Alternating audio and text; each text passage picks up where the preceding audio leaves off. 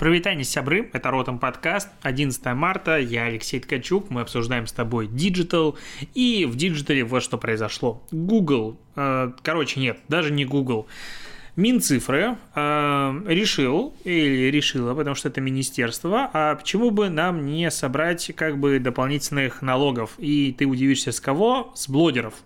Э, решили, что почему бы было бы классно с блогеров э, собрать НДФЛ, э, это пишет коммерсант, э, ну, как бы за рекламную интеграцию. Причем, чтобы не блогеры сами платили налог, а платформы, на которых эти блогеры присутствуют.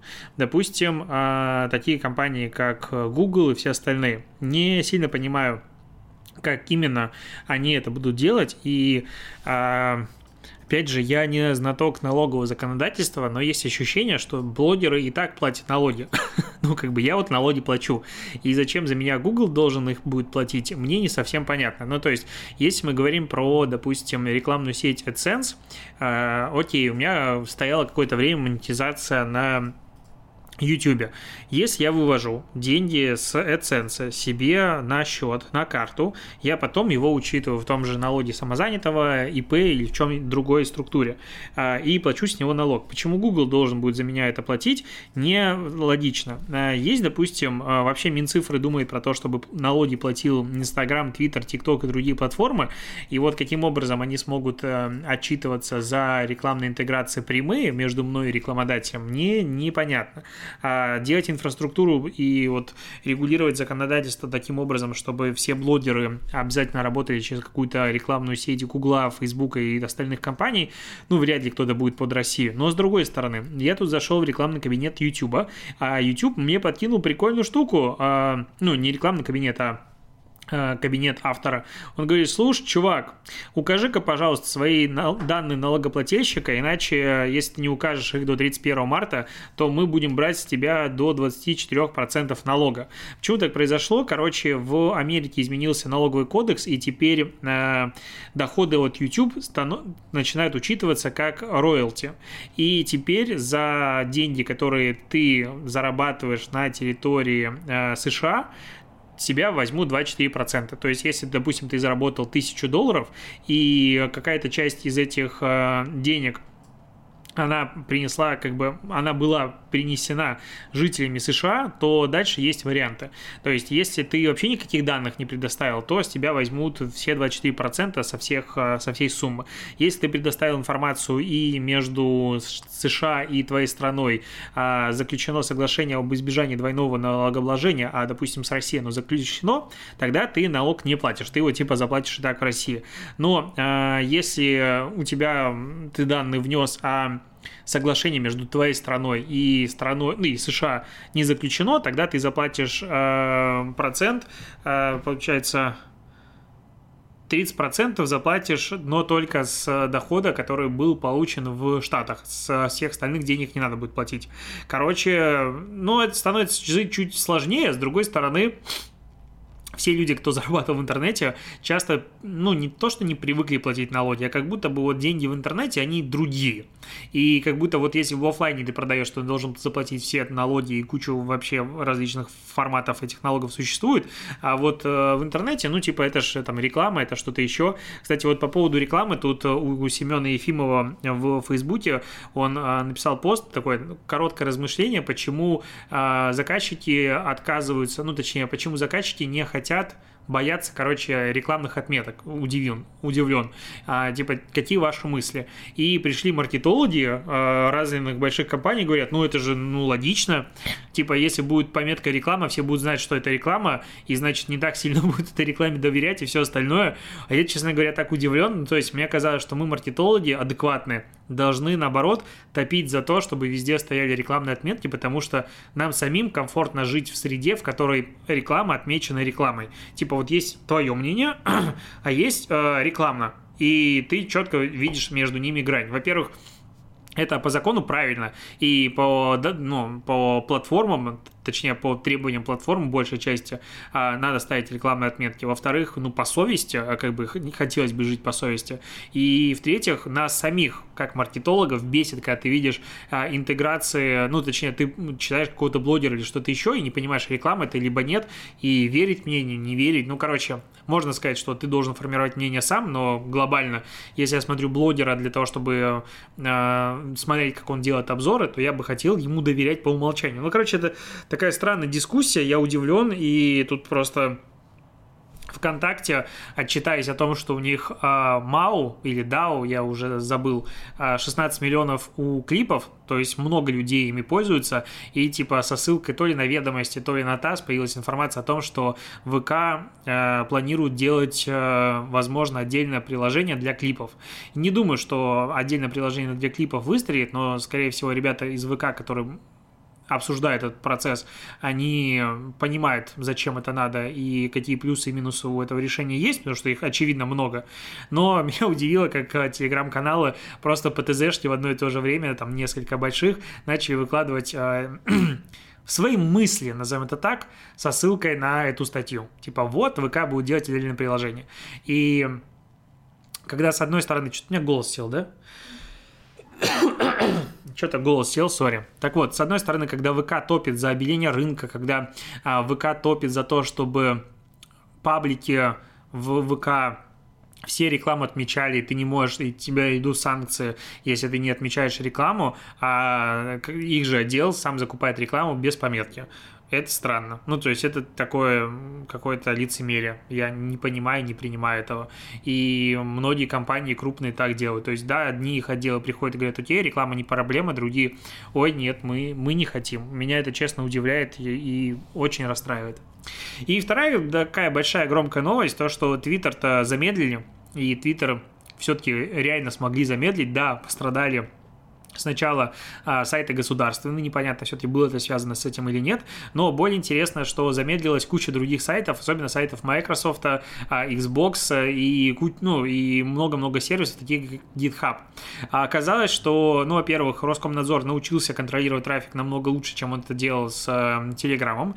Не будем вдаваться в подробности, но в любом случае фильтровать трафик они уже научились и могут э, замедлять его э, на стороне провайдера даже без Э, обращения, ну, скажем так, в автоматическом режиме.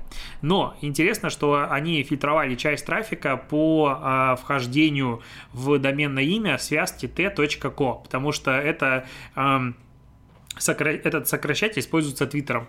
И они типа по нему и начали дубасить. Но при этом а, t.co входит в тот же github.com и в многие другие ресурсы, и они тоже оказались замедлены. А там замедление серьезное до 128 килобайт в секунду. То есть, ну, помнишь диалап времена, если вдруг застал? И вот скорость того интернета примерно такое замедление. То есть Твиттер реально пострадал. Твиттеру реально снижается скорость. И Твиттер тут выска... ну, появилась первая реакция на эту всю историю, что э, мы обеспокоены попытками ограничить общение. Тут, как бы, э, что сказать?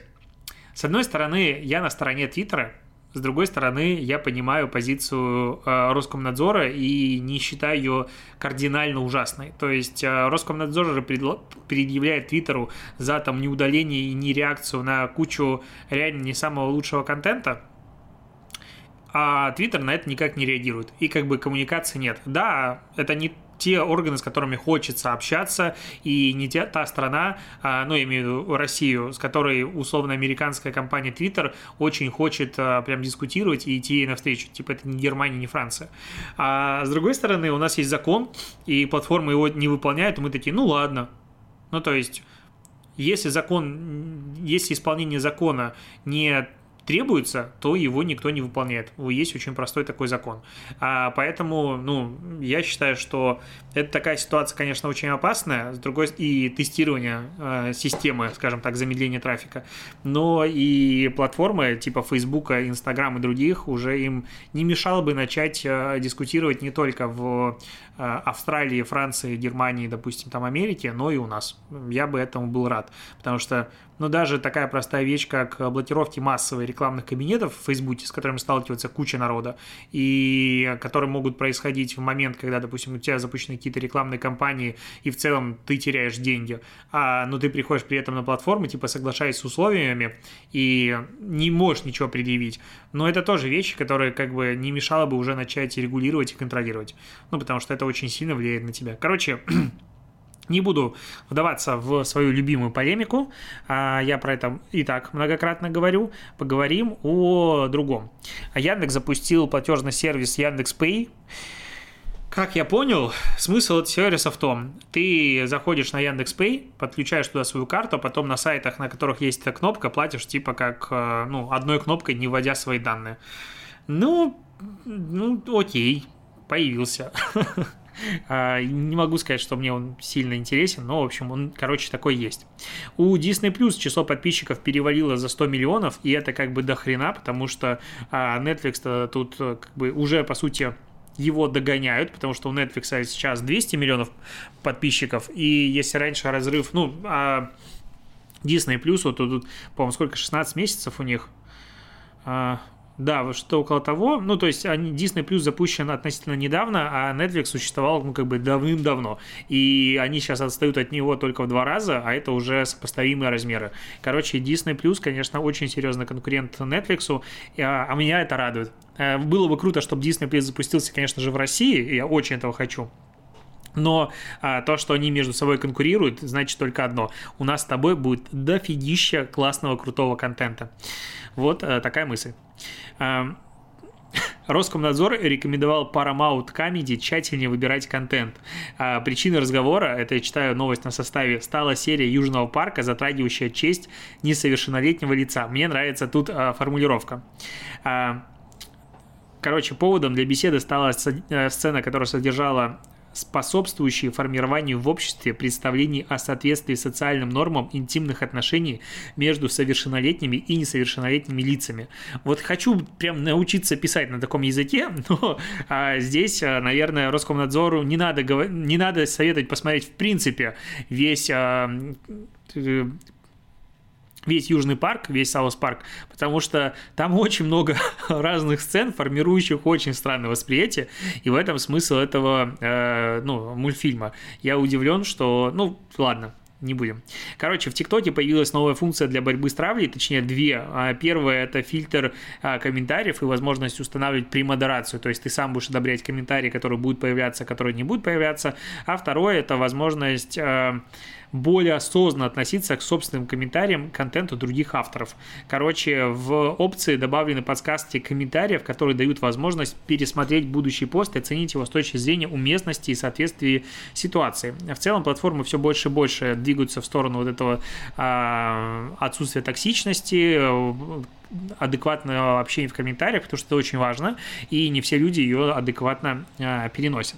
Так, э, в США вообще представили, кстати, законопроект э, точнее, проект закона, который э, станет аналогом того, что приняли в Австралии по поводу того, чтобы платформы, такие как Google и Facebook, платили новостным медиа. И его очень хотят поддержать и республиканцы, и демократы, потому что у них у, своих, у самих есть медиа, они понимают, что таким образом э, их СМИ будут зарабатывать и, ну, скажем, начнут жить чуть легче. Я уверен, что закон примут э, там и, и начнут принимать во всем мире. Это просто создан прецедент, и платформы начнут платить возможно, следующий этап, что платформы начнут платить за какой-то и пользовательский контент при каких-то различных условиях, ну, потому что это логичный шаг. А, кстати, по поводу Австралии. Epic Games а, подали в суд на Google в Австралии, утверждая, что Google вынуждает разработчиков использовать его платежную систему. Короче, Австралия сейчас становится такой меккой борьбы с IT-гигантами, потому что там есть прецеденты, почему бы не попробовать. И, а, как я уже говорил, этот год станет а, каким-то переломным, возможно, и следующий для IT-гигантов, и у них все будет не так хорошо, как раньше.